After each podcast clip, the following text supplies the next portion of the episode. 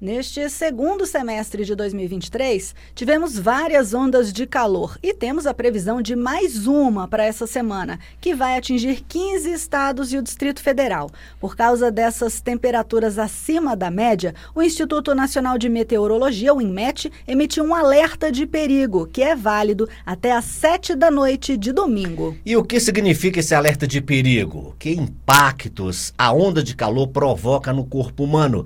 Para falar desse a gente conversa agora com o doutor Álvaro Pereira, angiologista e doutor em cirurgia vascular. Doutor Álvaro, muito obrigado pela sua participação aqui na Rádio Senado. Bom dia, doutor. Bom dia, é um prazer muito grande conversar com vocês.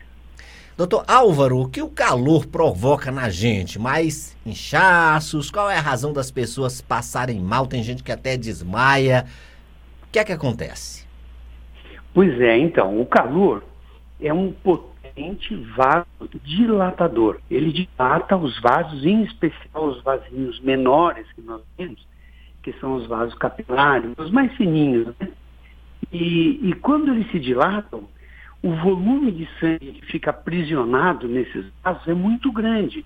Então, na periferia, que a gente chama, né, porque longe do coração, o, número, o volume de sangue que fica disperso ali nesses vasos dilatados é muito grande diminui o volume de sangue nas regiões centrais, né, que seria cérebro, coração, pulmão, e aí a pessoa passa mal, porque abaixa a pressão da pessoa.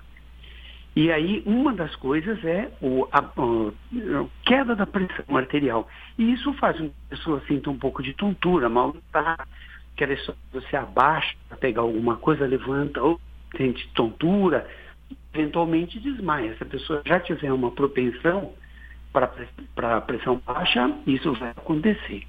E a outra coisa, a segunda coisa muito importante, é edema, que é o aumento de volume de água né, fora do, dos vasos. O vaso, quando ele dilata muito, principalmente esses pequenos, ele deixa sair um volume maior de líquido, de água, né?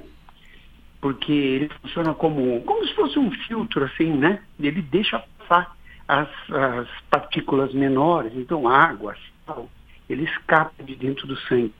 Partículas maiores não escapam, mas a água passa. E aí quando a água sai, principalmente quando você fica em pé, né, por exemplo, durante o dia, o volume de água que acaba ficando no meio das células é muito grande, fora do, do sangue, né? E aí pronto. E a pessoa tem, começa a ficar com a pele inchada, principalmente no final do dia. Essa é uma característica, chama-se edema vespertino. Mas que passou por isso, tem dias muito quentes, a pessoa olha na, no final do dia, assim, ela olha para as pernas e vê que o tornozelo está inchado, é, ou a perna toda está inchada. Isso não é muito comum. Não significa que a pessoa tenha uma doença, por exemplo, doença no rim, doença cardíaca, tem várias doenças que causam edema, né? Mas nessa situação é só por causa do calor mesmo. É por uhum. causa dessa retenção de líquido. É, a gente vê que a perna né, fica marcada com aquela calça que é um pouco mais justa, a sandália, né, a meia fica ali fazendo aquela cinturinha no tornozelo, mas é normal por causa do calor. Doutor Álvaro, e que cuidados então nós devemos tomar? Então, é, parece estranho assim, mas a gente tomar bastante líquido, bastante água. Você fala assim, ah, mas está inchando, eu vou tomar água, não vai entrar mais ainda, né? Mas não, não é assim não.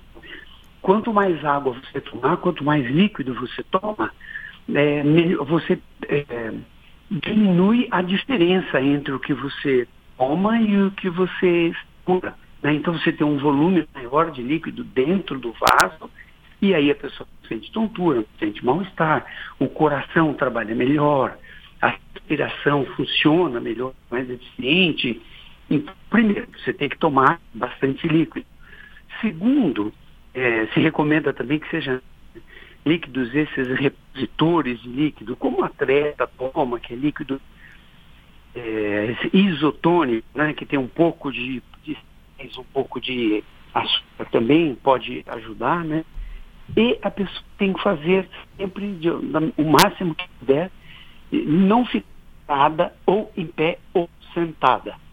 As duas situações são ruins parado em pé ou parado sentado, é, diminui a, a, movimentação, diminui o trabalho que a batata da perna faz, né, que é de impulsionar o sangue de volta, e aí você acumula um volume maior de sangue nos, nos vasos da periferia, vasos na perna, principalmente. Então tem que fazer exercício. Não, não precisa fazer exercício difícil, basta que a pessoa ande bastante, que tenha movimentação e que tome bastante líquido. Isso já é o suficiente. E quando deve procurar o atendimento médico, doutor? Quando a pessoa percebe que é, vai ser preciso uma coisa é, mais efetiva, procurar um hospital ou um médico? Então, se, se isso se repetir, né, se estiver é, insistentemente aparecendo, ou se a pessoa já tinha anteriormente propensão, principalmente para o edema, né? É, se você já tem edema nas pernas, aí no calor vai piorar. E aí precisa saber se esse edema, que origem que é. Pode ser que seja só pelo calor? Pode.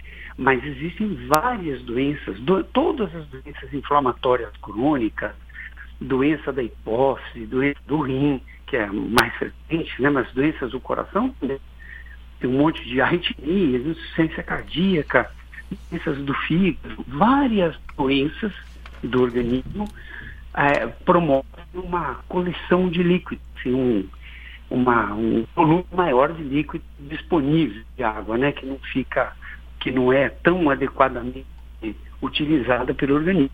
Então você precisa descobrir porque, claro, pode ser que você esteja com alguma doença escondida ali, né, no início, né? Aí já tem alguma doença que sabe que tem Aí, nessas situações, é melhor procurar o médico. Se você já tem essência renal, é, no calor vai piorar, vai inchar ainda mais. Então é melhor falar com o médico. Ele vai okay. ter que tomar algum medicamento. E sempre se tiver que tomar um medicamento, mesmo que seja, o, por exemplo, no caso do edema, né? É, a primeira a primeira solução que a pessoa pode pensar é tomar um diurético, né? Isso é muito comum, né? As pessoas têm isso. A perna incha, tomar um diurético. O diurético tira líquido e vai melhorar. Mas aí é meio complicado, porque o diurético pode piorar a situação dependendo de qual é o problema que ela tem, né? Então, se for para tomar remédio, aí é melhor procurar um médico. Ok, então, doutor Álvaro Pereira, muito obrigado pelas suas informações, os seus esclarecimentos, principalmente para esse período nosso aí de várias ondas de calor que estão sendo previstas aí para todo o Brasil e é bom se cuidar e saber o que fazer nessas horas. Muito obrigado, doutor Álvaro, e até a próxima oportunidade.